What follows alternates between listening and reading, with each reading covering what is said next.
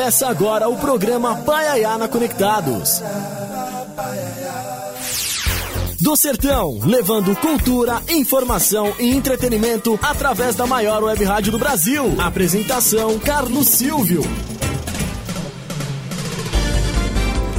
Olá, ouvintes conectados. Muito obrigado a você que nos ouve através do site www.radioconectados.com.br.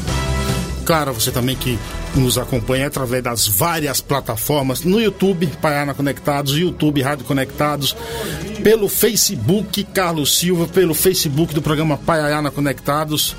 Curta, compartilhe, comente, mande suas mensagens. Obrigado a vocês da Rádio Mega FM 87.5 em Brasília, retransmitindo o nosso programa a partir de agora. Quer participar aqui de uma forma mais fácil? Ó, WhatsApp da Rádio Conectados, 2061 6257. 2061 6257 aqui de Sampa, o DDD. Você manda suas mensagens e eu recebo aqui com muito carinho. Claro que você pode acompanhar também a programação e todas as novidades através da Rádio Conectados e suas redes sociais. No Instagram é a Rádio Web Conectados, o meu é arroba CS o Twitter Conectados Rádio e tem também o Facebook da Rádio Web Conectados. Sempre por aqui um convidado para lá de especial.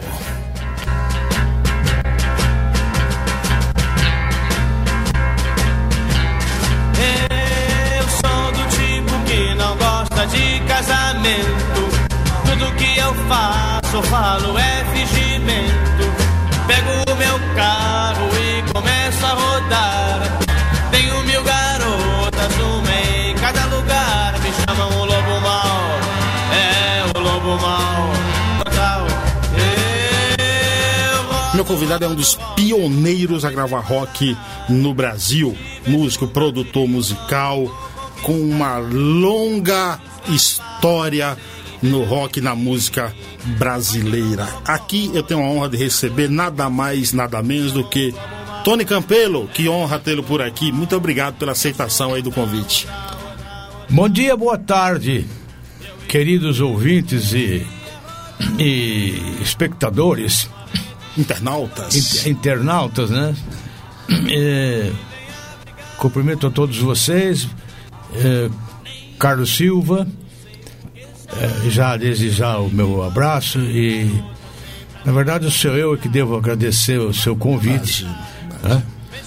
Ouvintes do Paiaiá. Paiaiá. Um dia você vai conhecer o Paiaiá, Tony, viu? Um dia você vai lá no sertão da Bahia. Você que é um cara que gosta de calor, então você vai conhecer o sertão da Bahia e conhecer o Paiaiá, hein? Já pensou nisso? Não, não, não, pensei e também não vou pensar porque eu acho que, já com 86 nas costas, tá é melhor não se atrever a fazer essas excursões tão distantes, né? é, é muito longe. Dois pra... mil quilômetros, Tony. É? Dois mil quilômetros só, mas... Pois é, não, não, não, não é para mim, não. Eu, eu, eu prefiro ficar no meu bairro. Você tá falando aí do, do, do, seu bairro, mas você é um cidadão de Taubaté? De Taubaté. Continuo ainda com as minhas raízes do interior. Viu? E, Mas e, nasceu aqui em São Paulo? Nasci aqui em São Paulo. Mas pelo sotaque já dá para perceber que eu ainda conservo o, o timbre lá do, do, Vale do Paraíba, né? Vale do Paraíba, região do Vale do Paraíba, exatamente. Eu tenho um amigo que mora ali perto, em Caçapava, o amigo Neilton, mora ali pertinho ali de, de Conheci muito. Caçapava, São, José dos Campos, tudo na mesma região. Ali. É, aquelas regiões pequenas, aquelas cidades pequenas em torno da, da, da grande metrópole que é Taubaté. Exato. Ô, Tony, você começa com desde criança já nesse mundo da música. Quando você era criança, você já dizia para você mesmo: quando eu crescer eu quero ser músico? Olha, eu escuto e acompanho música, né? Já praticamente de, de cinco, seis anos, porque o rádio, né, você viu, eu nasci em 1936, então com 41, 42, é, 1942, eu já ouvia muito rádio, que era a mídia que nós, que nós tínhamos à, à mão, não é? Ah, e aí até hoje eu continuo escutando rádio, né? Eu levanto, faço meu café e ligo o rádio para saber o que está acontecendo. Às vezes é melhor não ligar não.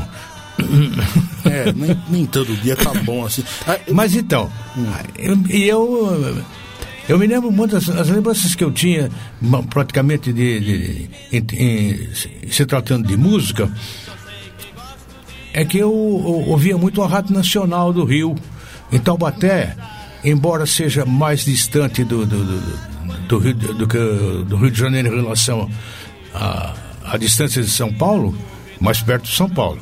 Mas se ouvia muito melhor a Rádio Nacional, justamente pela potência da, da rádio. sim, sim. É, Chegava no Nordeste muito, a Rádio Nacional também, viu? É verdade. Aliás, não só a Rádio Nacional, a Rádio Tupi, um pouco da Mairique Veiga, que era uma rádio também muito forte no, no Rio. E aqui em São Paulo, a, a- a gente ouvia, um, então até aqui de São Paulo a gente ouvia um pouco a, a Bandeirantes e, e a Record, né? É, mas eu me ligava muito em, em, em música já. Eu, Ouvia mais rock. não, Você, você vê. Essa coisa de, de rock começou a. Para mim, eh, eu comecei a tomar contato, foi praticamente em 1955. ó, Quando aí então a gente começou a, ouvir algumas primeiras gravações eh, que vinham eh, de fora, certamente dos Estados Unidos, e vinham para cá. As gravadoras, então, lançavam aqui as primeiras coisas do Elvis Presley, Bill Haley, que foram as primeiras coisas que eu ouvi. The Platters, que eram cantavam aquelas belíssimas baladas que De Mamas de Papas também. Ah, mas isso, Oi.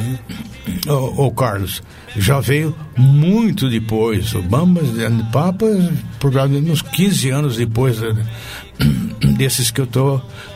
15, é, pra se contar, Cinco- 55, 65, Mamas e Papas vieram final de. final da década de 60, né? É, então havia muito rádio nacional, com aqueles ídolos todos populares, né? E eu, eu gostava muito de carnaval. Sempre fui um, um carnavalesco. Sério? É, é, é. eu tinha que me fantasiar para época de carnaval. Então, minha mãe se virava lá para fazer fantasia para mim. Então a gente ia fantasiado, evidentemente nos bailes infantis. Né? Eu tenho umas fotografias que hoje eu, eu vejo e dou risada. né? Mas era fantasia de índio, fantasia de, de, de rei, de sei lá, e, aquelas coisas. Depois, quando eu fiquei, entrei na adolescência, as minhas fantasias, ah, além da, da- da- das que eu já imaginava, e já eram outras fantasias, não é verdade, né? Eram as fantasias da, da mente. Da né? mente. E amadurecendo, É. criando novas ideias. Então, nessas alturas, você vê. Aí, essa coisa é, que, que eu ah, chamo de fantasia dentro da, da, da, da mente, da alma, né? É, já se materializava exatamente com música. E ah, aos nove anos de idade, eu me apresentei ah, num teatro em Taubaté. Ah, eu cantei um samba. Eu, eu, eu, eu não tocava violão. E era outra coisa mais difícil era ter um instrumento em, em casa. Hoje com uma facilidade, né? Mas é. Eu me lembro que eu peguei, eu, eu resolvi fazer um violão com uma caixa de marmelada. A caixa de marmelada era de, de madeira, né? Sim, sim, sim. eu tive a paciência de, de, de, de pegar um, um- um fio de varal, hã? desenrolar, o, o fio de varal era, era todo trançado. E fazer algumas cordas e começar a tocar. Isso é bom. Já era, já... era meio autodidata é. também, né? já era uma brincadeira, vamos dizer, com sete, seis, sete anos de idade, né? Bom, mas então nessas alturas, com nove anos, eu eu arrumei um pandeiro, provavelmente eu ganhei, não estou lembrado. Mas sei que eu fui me apresentar num teatro e, e o teatro estava lotado, porque na verdade era um evento que reunia uma série de, de artistas de Taubaté. E lá foi o, molequinho de nove anos cantando Quando eu morrer quero um braço de fora para tocar o meu pandeiro oh, O meu pandeiro carregado, cravejado de morfim. Quando eu morrer quero um braço de... Então eu... E outra coisa, eu pensava que tocava pandeiro Eu batucava só, mas não, não, é, depois eu descobri que pandeiro é. o, o, negócio é mais embaixo, né? E, não é tão simples é, não, é, assim. não. E na verdade eu desisti. E aí eu fui, comecei a ir atrás de alguma coisa que me completasse mais. Foi quando eu ganhei um, um violão da minha tia, irmã do meu pai violãozinho pequenininho. Uhum. não é desses grandes que tem hoje, como tem a caipirada, que tem o, o, violão maior do que o maior do que o corpo, né?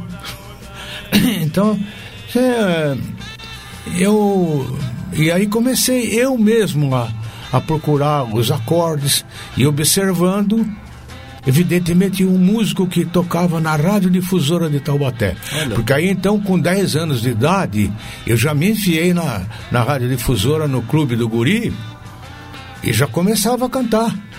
Só que o meu repertório, uh, na época, eu hoje acho. Você não, não achar ridículo também, porque não, não havia outra coisa na uh, a não ser um, um, tanto de música brasileira, mas o que era muito uh, em moda na época eram, eram os boleros, boleros a, a, a, o repertório de músicas cubanas, aqueles grandes croners também, é, né? músicas cubanas, né? que até então ninguém se amolava com com o que era de Cuba como hoje, né? Isso. Que, que, muita gente, né? Faz o sinal da cruz quando, quando se fala em Cuba, em Cuba. Que horror. É. Era, era, era, aí, eram, eram mundos diferentes, é. né? Então eu cantava boleros, eu cantava uh, rumbas. O tchá-tchá-tchá veio depois ainda. Uh, é. Mas é então eu não. E, e, cantava em espanhol. Eu achava que era bonito, né? Falar espanhol, essa coisa toda. E. E, e aliás, é uma outra coisa que eu sempre é, me, me encantou foram as línguas, os idiomas. Sim, sim. Né? Eu, italiano eu, você cantou? É, chegou a cantar em italiano? Cheguei a gravar em italiano. Até porque eu tenho uma descendência de italianos Italiano. por parte da minha mãe. Campelos não são italianos, são, são portugueses da, dos Açores, né? Sim, sim.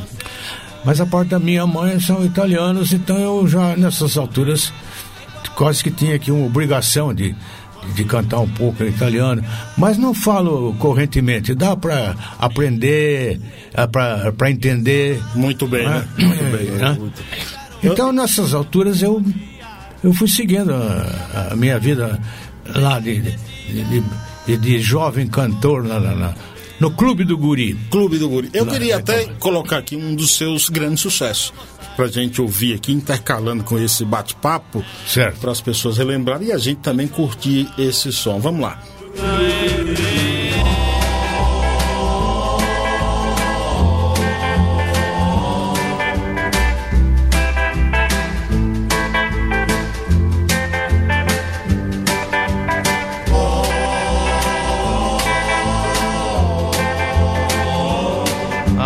Acreditei no amor até que conheci você. Depois perdi a ilusão, depois perdi você, pobre de mim. Assim, e louco fui Ah.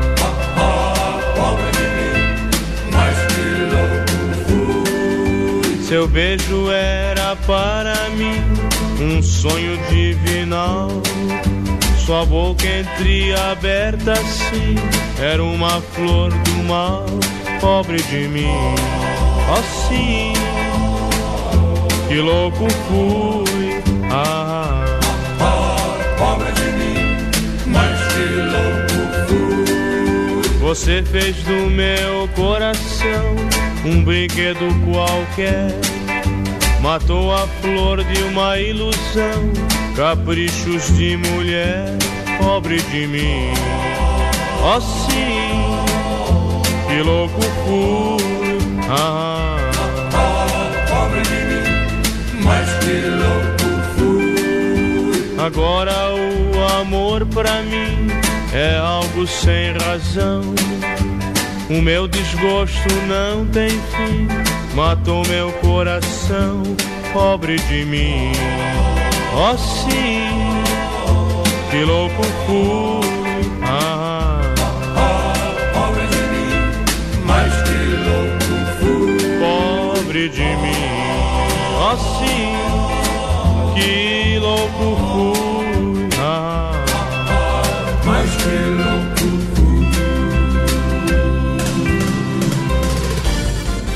Ê, Tony Campelo, que maravilha. Eh, Você não vai comentar sobre essa música agora, não. Eu vou chamar um quadro aqui e eu quero um comentário sobre essa música. Assis Ângelo, tu vai falar de quem? Parece que é de. Afinal de contas, você conhece Bully Bully? Agora na Rádio Conectados, um minuto de prosa com o jornalista Assis Ângelo. Boa tarde, Carlos Silvio. Ei, vem cá. Você já ouviu falar em Antônio Ribeiro da Conceição, meu caro Carlos Silvio? Não? Olha só. Então preste atenção. Esse cidadão entra pra história cantando, tocando viola, violão, instrumentos de corda. É um negão arretado. É inteligente, sensível, brasileiro da Bahia. Entrou pra história, está entrando pra história como Bully Bully. Veja você. Ele é cantor, cantador, violeiro, instrumentista. Fantástico, repito. Cantando um LP maravilhoso, bancado por um projeto do Itaú Cultural. É, é muito bonito. Eu não vou dizer aqui, tá certo? Qual é o título?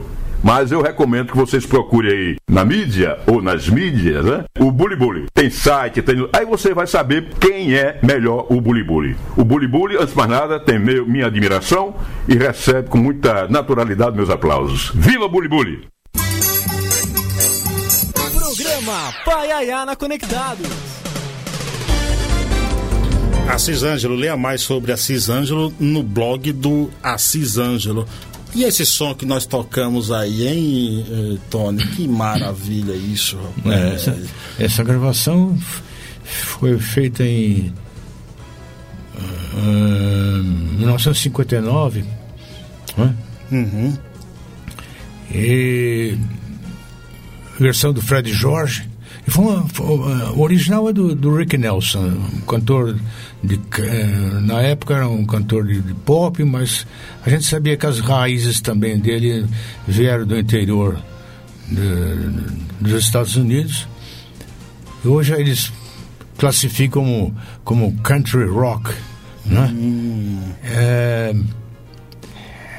e eu gravei e foi muito bem aceita essa, essa gravação. Eu, eu posso dizer que. Eu não costumo dizer que é essa coisa de sucesso, sabe? Sei. É, me parece sempre um sucesso uma coisa passageira. Mas ela teve uma aceitação muito grande. Eu vendi muito bem, foi um disco de muito boa vendagem, né? e que me deu até é, uma oportunidade para fazer um LP justamente logo depois do sucesso dessa música.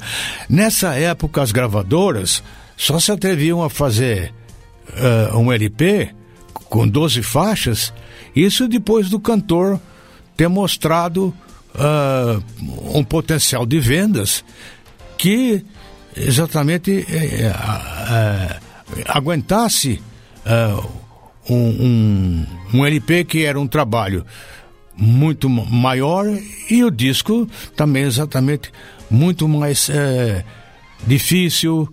ah, Enfim, não, não era qualquer, qualquer. ah, Em qualquer situação que se, ah, se, se fazia um LP. Teria que mostrar, evidentemente, um. um, um tanto de vendagem para poder merecer. Certamente, o LP Sim, era, sim. era qu- quase que um, um prêmio pro, pro cantor, pro artista, né? Claro, claro. Quando o quando é que sua irmã Celi de voz linda, quando é que vocês começam a cantar junto? Como é que se dá isso?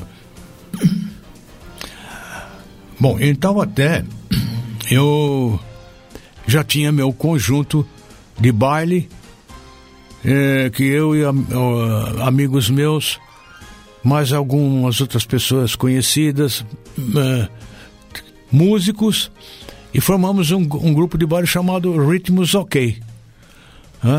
E a gente tocava sextas, sábados e domingos ali pelo Vale do Paraíba, um pouco do sul de Minas. Ah, eu já estava com, ah, com 19 para 20 anos. Eu tinha. Eu, não, eu, não, eu acabei não fazendo o exército.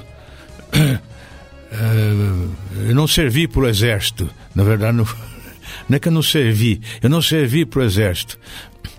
Eu era muito magro e fui dispensado por. por como é que é? Muito, muito, muito eh, falta de peso em relação à altura. né? Incapacidade física? É, pod- podia ser. Né? Não, eu não, e na verdade eu fui no último dia que eu fui me, me inscrever no, no- no exército. Eu sabia, eh, certo, de antemão, que nessas alturas ah, aqueles que tinham, que, que tinham eh, alguns pro- pro- problemas certamente seriam dispensados, e não deu outra. Mas eu aí, isso foi uma das razões também porque eu acabei, não, não tive interrupção na, na minha vida, na, na minha carreira de, de artista, porque que já que começa exatamente e, e, e é muito antes de eu ter gravado. E eu estou falando de 1955, não? É, eu já estava com, com 19 anos e, e fazendo, cantando em bailes. Aí eu descobri que dava para ganhar um dinheirinho, para ganhar alguma coisa, até para eu poder conseguir tocar minha vida. É, e a Celi, a Celi tinha exatamente seis anos menos do que eu.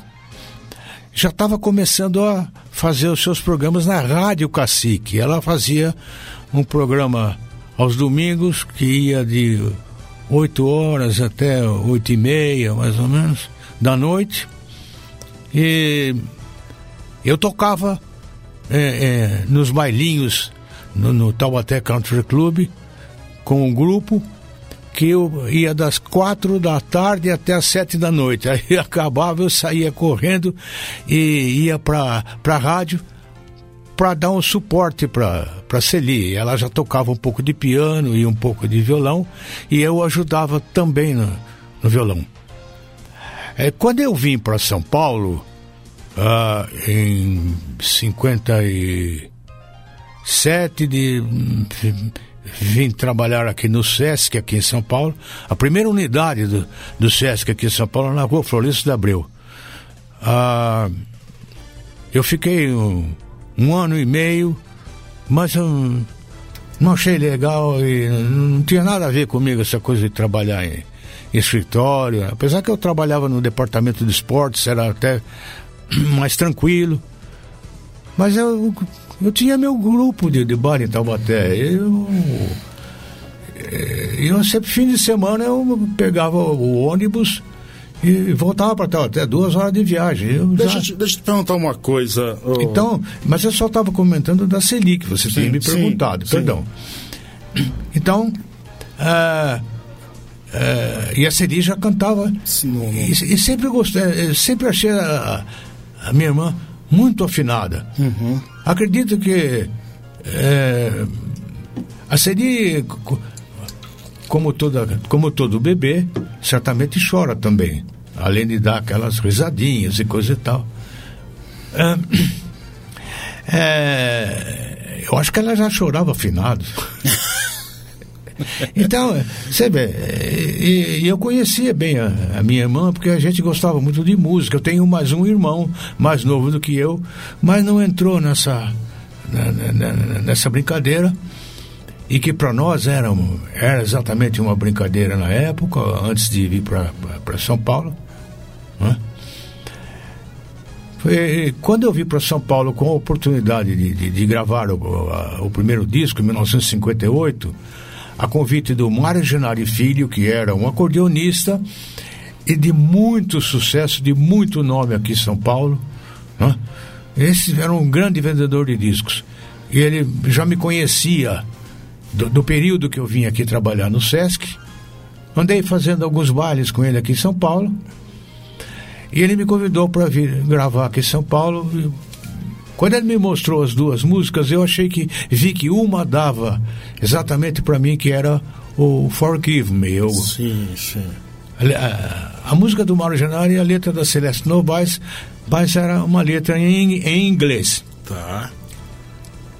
E aproveitando até o meu sotaque de, de inglês do Vale do Paraíba, que é como diz o meu querido amigo Renato Teixeira, meu conterrâneo, que o Taubaté é o melhor inglês que se fala no Brasil, porque nós falamos corte, sorte, morte, e. Foi ele, e foi ele que disse é. que vocês foram um divisor de águas para a música. Lá é, exatamente. Ah, se ele disse, ele disse pronto. E está dito. Está dito, né? ninguém, ninguém contesta.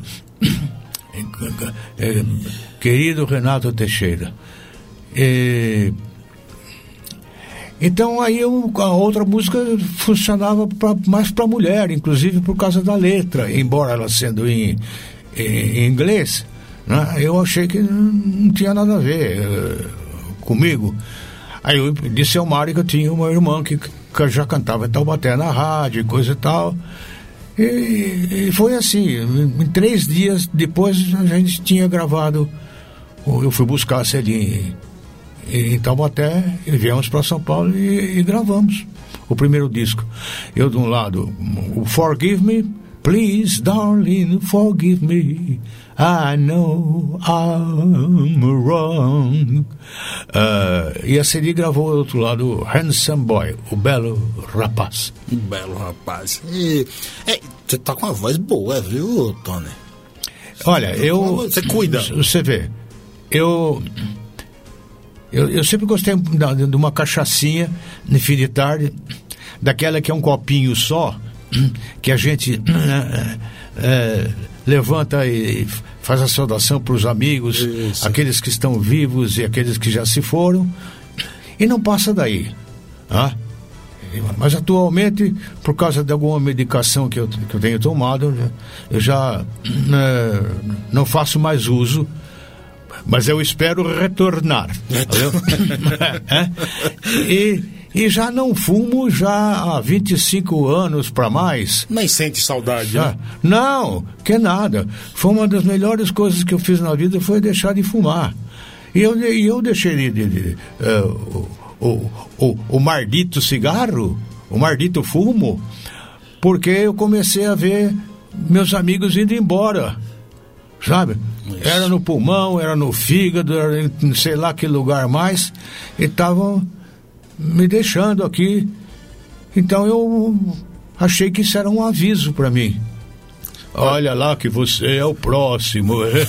Cuidado. Não, esse... Cuidado. Então isso me dá uma condição de eu, de eu ainda ter um, um, uma qualidade vocal bastante boa embora eu esteja me atrevendo a cantar a essa hora, porque isso não é hora de cantar. Já, 5 da tarde já. Não, 5 da tarde. Eu, eu, eu 5 da tarde já, Tony. Já é 5 da tarde? Já, Tony, entendeu? Ó, pra animar o dia, a gente vai ouvir uma das coisas mais extraordinárias e gostosas de ouvir que você já gravou. Vamos lá.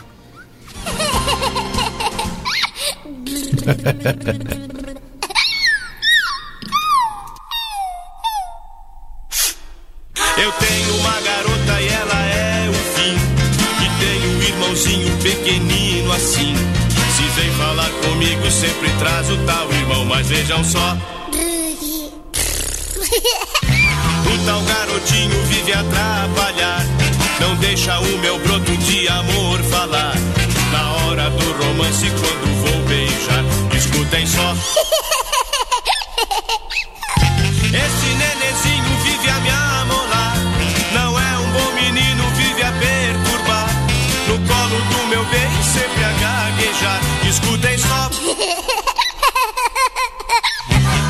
a brincadeira tem que acabar. Amor de mamadeira nem é bom falar. Esqueço esse bebê e beijo meu amor. E vejo então.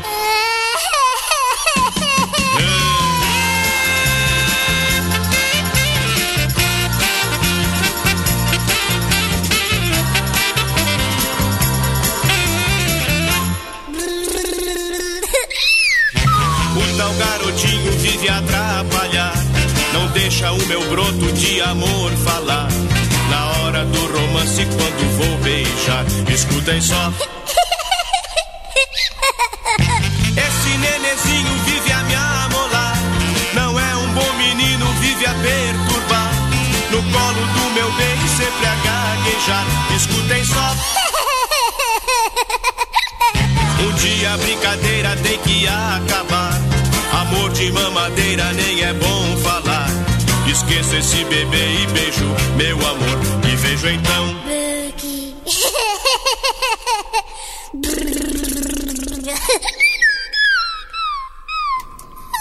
Programa Paiaiá.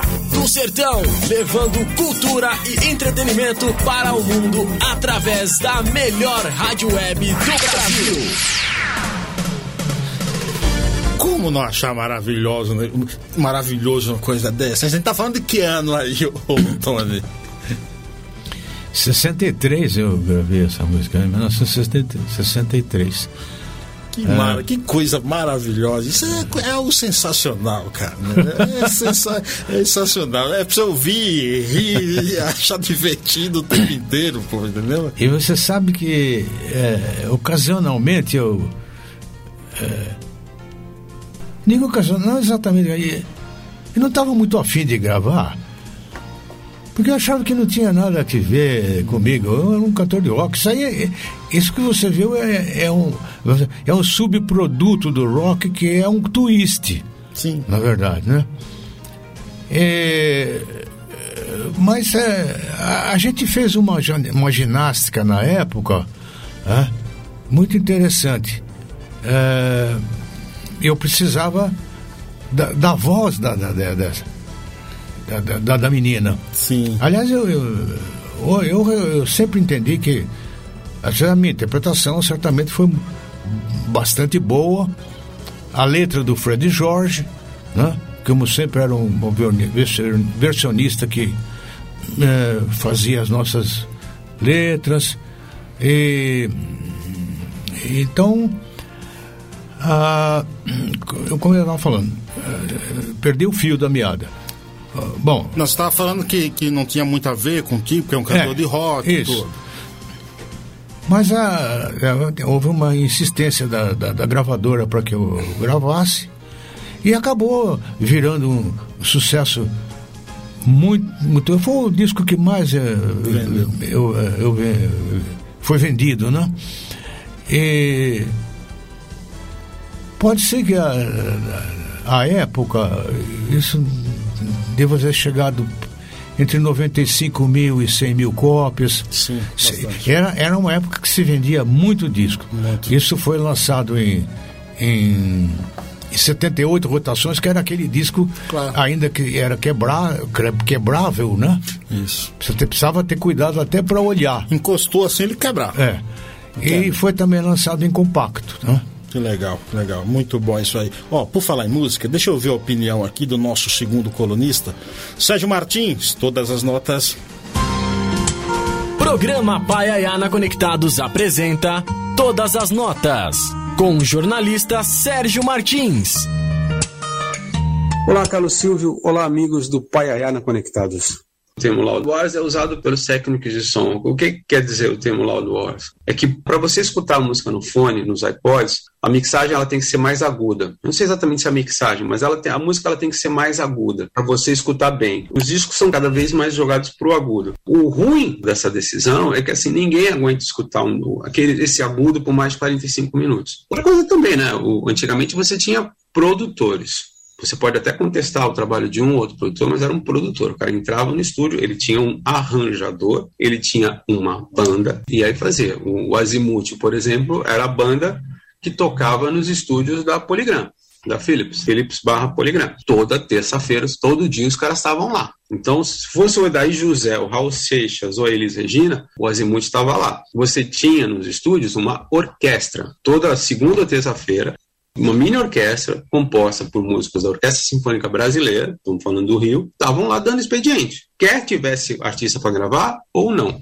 Hoje o que existe? Hoje o produtor é um beatmaker.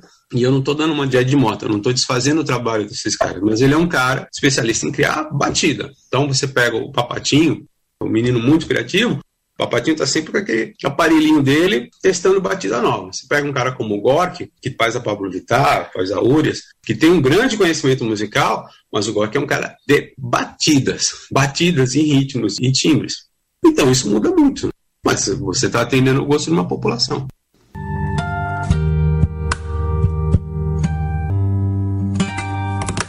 Programa Paiaiana Conectados. Você pode acompanhar a programação da Rádio Conectados 24 horas em radioconectados.com.br. Obrigado a todos vocês aí em Brasília, através da Rádio Mega FM 87.5, retransmitindo o nosso programa. Um abraço a todos na capital federal. Quem é isso aqui, ó, Tony?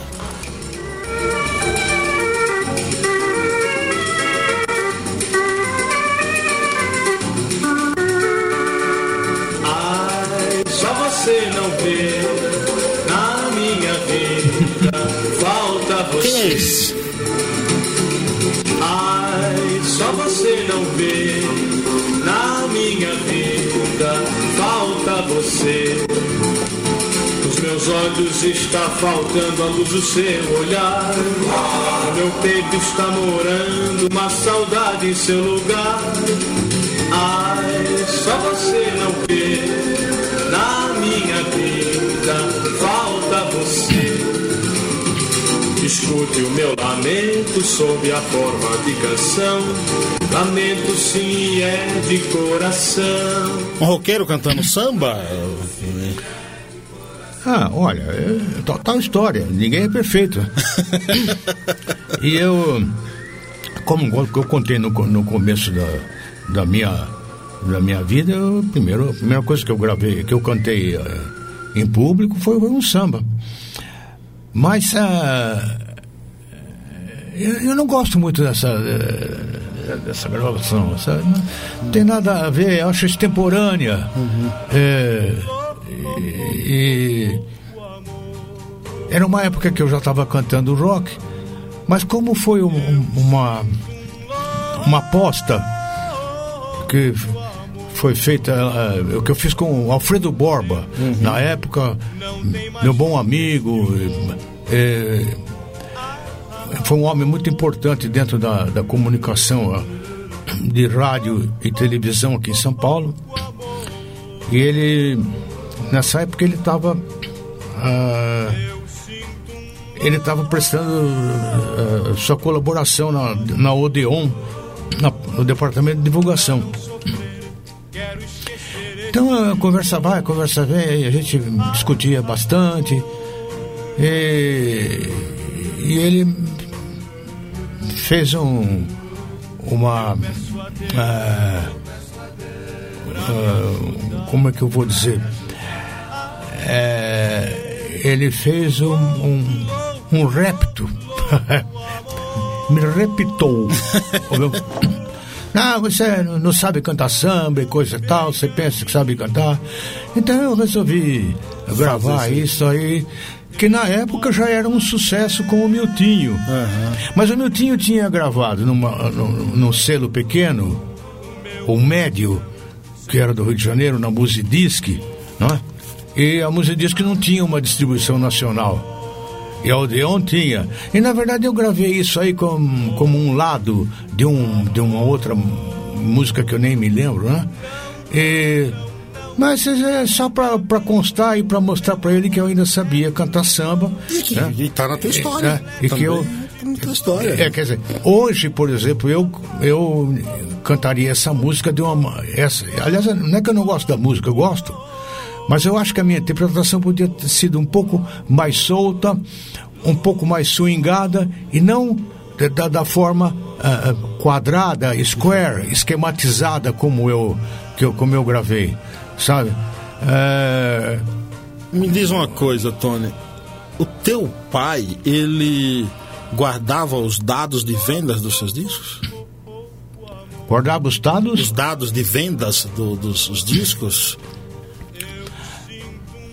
Ah, o, o, meu pai guardava tudo também. tudo que era meu e, e coisa minha da CD, ele, ele guardava. E é, quando saía um disco, ele comprava de cinco, seis discos, sabe? Naquele negócio, ou seja, se perder um, tem outro, dá para dar para algum, algumas pessoas. Eu tenho todos os meus discos, que é uma coisa muito difícil você encontrar um artista com toda a sua, discografia, discoteca, é, do que foi feito. Por quê? Porque a gente vai dando para os amigos essa coisa toda e vai esquecendo. Né? Eu estou cansado de ver isso aí. Né? Mas meu pai, então um legado que eu, que eu tenho assim de, de coisas guardadas, é, reportagens de jornal, de revista, tudo. Fazer um clipe. Ah, meu pai guardava tudo isso. Né? Hoje eu já tenho quase muita coisa digitalizada, uh, sim, para evidentemente deixar como um legado para os filhos, né? Sim, sim. Importante. E é muito importante mas, isso. É meu, e é, são raros mesmo é, os artistas é, que guardam tudo. É, mas o, o, meu, meu pai era um homem uh, muito uh, organizado, era um virginiano do signo de Virgem, que tem essa coisa de, de saber uh, colocar as coisas no lugar. Isso, sabe? exatamente. Deixar tudo certinho ali, né? É. Tudo certinho, que bom, que bom. A gente vai chamar aqui um quadro cultural agora. Quem vai falar com a gente é o escritor Darlan Zurk, com Cultura Conectada. É isso, Zurk? Agora na Rádio Conectados, Cultura Conectada, com o escritor Darlan Zurk.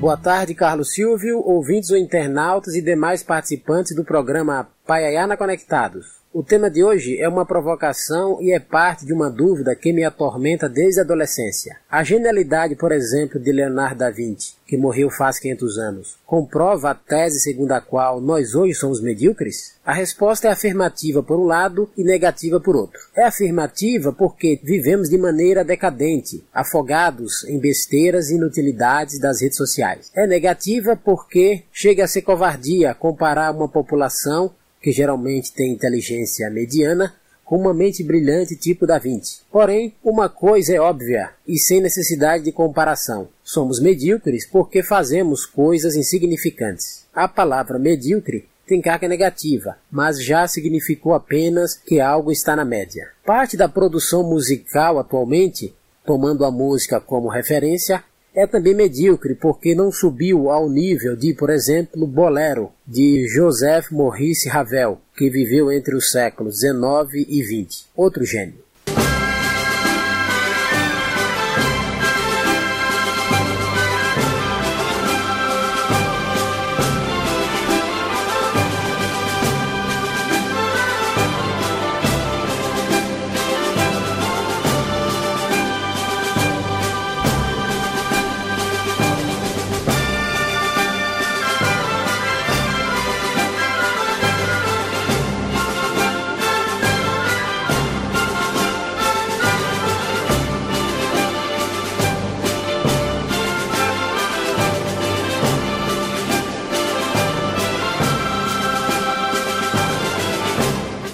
O renascentista Da Vinci revelou desde a infância ser um talento assombroso e seus trabalhos, a propósito, estão em várias exposições comemorativas mundo afora. Uma delas ocorre ainda no Museu da Imagem e do Som, em São Paulo, capital. O artista italiano, apesar da inteligência superior, tinha fama de não concluir suas obras. Inclusive, praticamente nenhuma escultura sua sobreviveu até nosso tempo. Suspeita-se que seja dele a Virgem com uma criança que ri, atribuída a Antônio Rossellino. Se for, talvez seja a única escultura que restou do autor de Mona Lisa. Embora a nossa sociedade hoje tenha uma mediocridade gigantesca, existem gênios entre nós. E na época de Da Vinci, nem todos eram iguais a ele, claro. O cartaz desta coluna, que é ilustrado por uma estátua de outro gênio da raça humana, Luigi Pampolini, também italiano e nascido no século XVIII, retrata um Da Vinci não tão velho e no vigor das suas criações. O querido conterrâneo Gilson Anjos Ferreira até brincou ao afirmar que Deus fez Da Vinci e jogou a forma fora, bem longe. E o prezado historiador James Bispo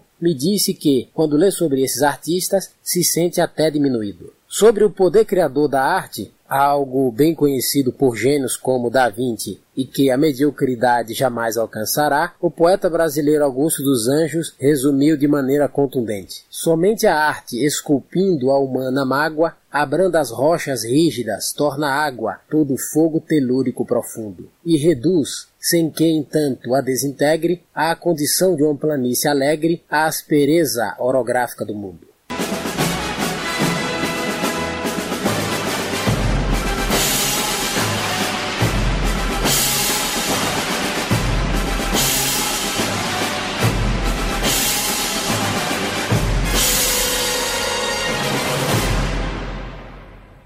Para mais colunas de minha autoria, acesse darlanzuc.com. Bom fim de semana a todos e até o próximo sábado com mais Cultura Conectada.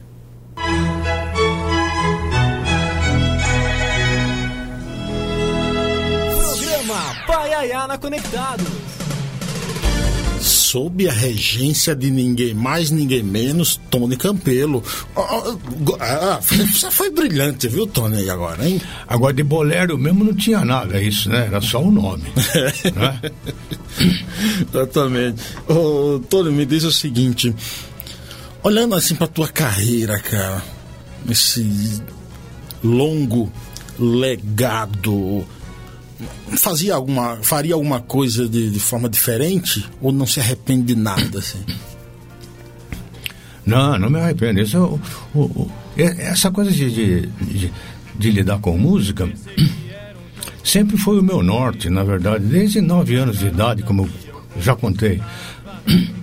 É, acho que eu poderia ter feito alguma coisa a mais dentro dessa. É, essa coisa de, de cantar. Porém, eu enveredei por um caminho de, de produtor, produtor de discos, de produção, e já então uh, tinha começado a fazer um cursinho de, de produtor, uh, um aprendiz, já com quando eu comecei a, a cuidar do repertório da Celi. Uhum. Que uma das funções do, do produtor de, de, discos, né? É, a minha maneira de, de, de, de ver uh, essa atividade também se refere a essa uh,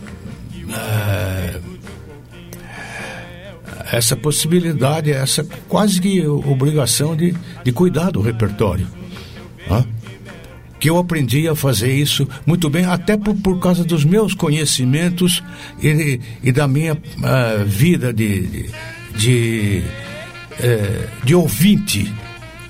Ouvindo tudo o que era possível na, na, época, porque rádio, na verdade, tocava de tudo, era bem diversificada a, a programação, não?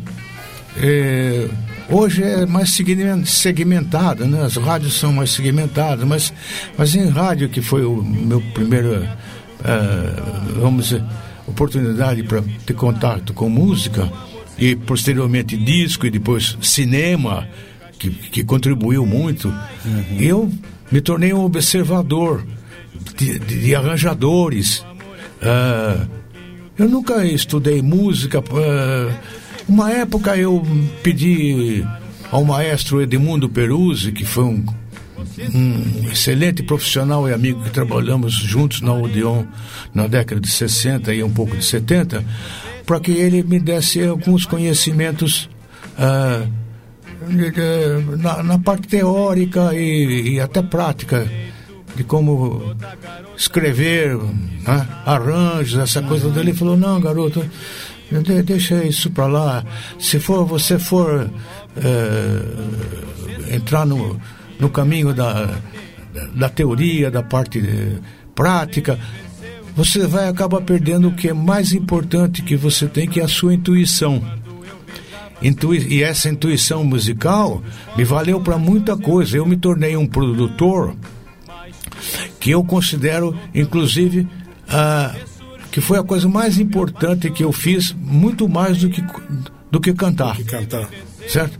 Me tornei um produtor profissional já dentro da, da Odeon em 1964 e, e depois eu fui para a RCA em 72, RCA Vitor, antiga RCA Vitor, e passei pela Continental muito rapidamente, um, pela Som Livre, um, um outro, um trabalho só.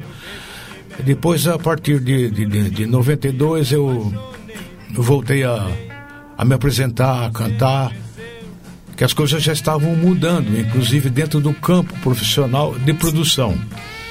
Eu estava vendo esse moço anteriormente ao, ao rapaz do, do, do Bolero, O Sérgio Martins. é, falando sobre produção, não é?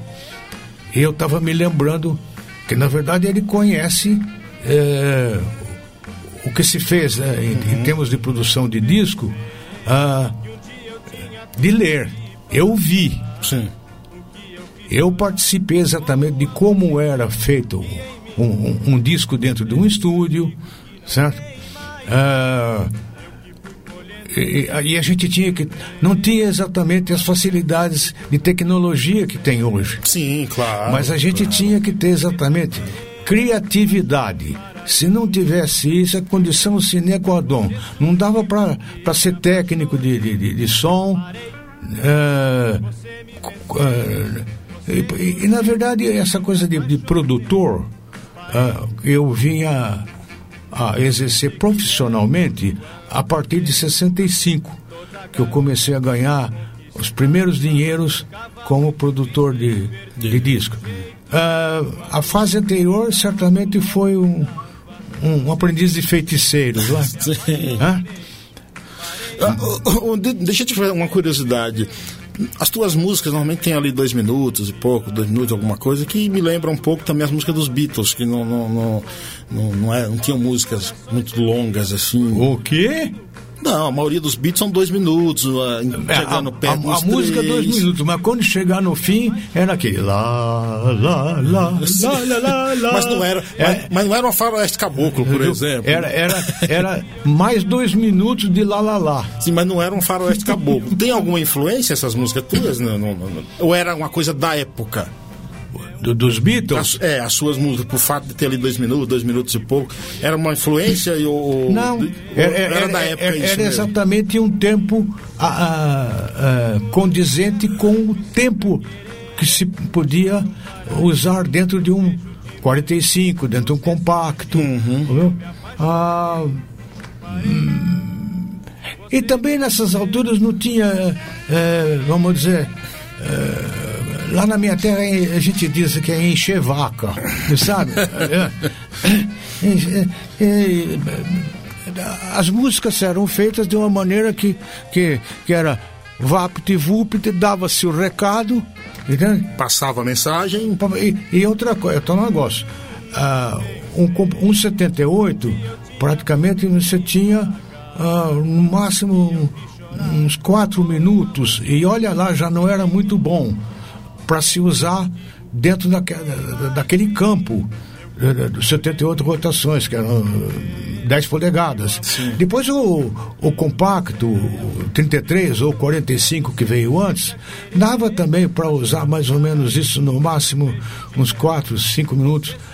porque o sistema de corte de, de, da, da, da, da, matriz, depois a madre, essa coisa toda, eh, era feita de uma outra maneira. Era uma. Eh, a, a tecnologia, na verdade, também não não dava uh, um monte de espaço para isso. Não dava espaço para é, se fazer uma música muito longa. É. No caso dos Beatles, eles, por exemplo, usaram músicas mais uh, e, e, e, depois dos Beatles, vamos dizer, músicas com mais extensão de, de tempo ah, porque o long play já dava campo para isso. Já o long play, isso. A gente poderia usar até 18 minutos, apertava muito mais, se apertava mais a, a, a, as, as, linhas é, entre uma e outra, quando da, da, do corte, né? Sim, eu também fui dentro da minha uh, atividade de, de, produtor, eu acompanhava o corte do disco. Tudo, né? Tudo. Eu né? acompanhava o corte do disco, eu acompanhava a capa do disco dava palpite, eu era, eu era chato. Mas é, era, era um chato que sabia o que queria, porque Exatamente. tem chato que não sabe o que quer, fica rodando lâmpada. Essa, né? essa é a diferença. É, eu é nunca fui de rodar lâmpada, não. É. Para você ter uma ideia, eu já, antes de, ir, de entrar no estúdio, eu já tinha 80% da música na, de toda a gravação na minha cabeça. Que maravilha, hein? Os 20% eu, eu conseguia dentro do estúdio. Uma modificada aqui, outra lá. Né? É. Já, tra já, tra já, trabalhava junto com os maestros. Você pensa que eu deixava maestros fazer arranjo sozinho? Nada, Não, né? nada. Eu ia ver como é que como é que estava andando a coisa. Deixa eu chamar aqui o nosso último quadro. O jornalista José Neumann Pinto apresenta Direto ao Assunto, no Pai Aiá. Na Seara, Saramago. Esta língua é minha semente, machado de mulato do morro, pátria de poeta lisboeta. Esta língua é minha visão, o sol do soldado caolho, a mão do soldado maneta. Esta língua é minha música, na palavra do padre pregador, no pássaro do padre voador. Esta língua é minha mulher, tem cuidados de mãe no leito da amante. Esta língua é minha rosa, tem perfume dos sertões gerais, tem sabor de vinhos do porto. Esta língua é meu cavalo para subir cidades e serras, que a brisa do Brasil beija e balança. Esta língua é fel com mel, cantigas a palo seco de ninar o futuro. Esta língua é meu coração na tortura, na paixão, no salamargo da purificação. Esta língua é joia africana, ela caça a onça caetana, ela cruza a légua tirana. Esta língua é fruto de meu ventre, mata a sede de amizade, me arma nos bons combates. Esta língua não é de viver, língua de navegar e de lamber e de dançar o tango argentino. Esta língua é meu berço. Esta língua me conhece. Esta língua é meu caixão. José Neumann de Pinto, direto ao assunto, no Paiaiá.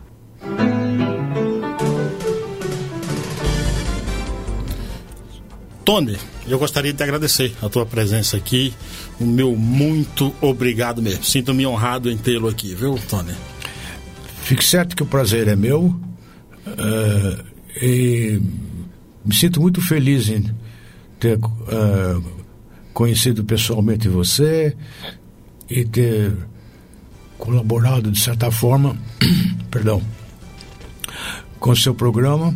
Deixo um abraço a todos os seus ouvintes e como é que você fala mesmo? Internautas. Inter, é, internautas, é, é verdade. Todo dia a gente aprende um, um, um troço novo. Ouvintes barra internautas. Ouvintes barra internautas, tá bom. Muito obrigado. Um, um, abraço grande a todos. Obrigado, viu? Obrigado a você que nos acompanhou até agora. Obrigado à Rádio Mega FM, lá em Brasília, também, que sempre retransmite o nosso programa. Gente, bom final de semana. Não se esqueça, se beber, não dirija a vida vale a pena. Programa Paiaiana Conectados. Você ouviu o programa Paiaiana Conectados do Sertão, levando cultura, informação e entretenimento através da maior web rádio do Brasil. Apresentação Carlos Silvio.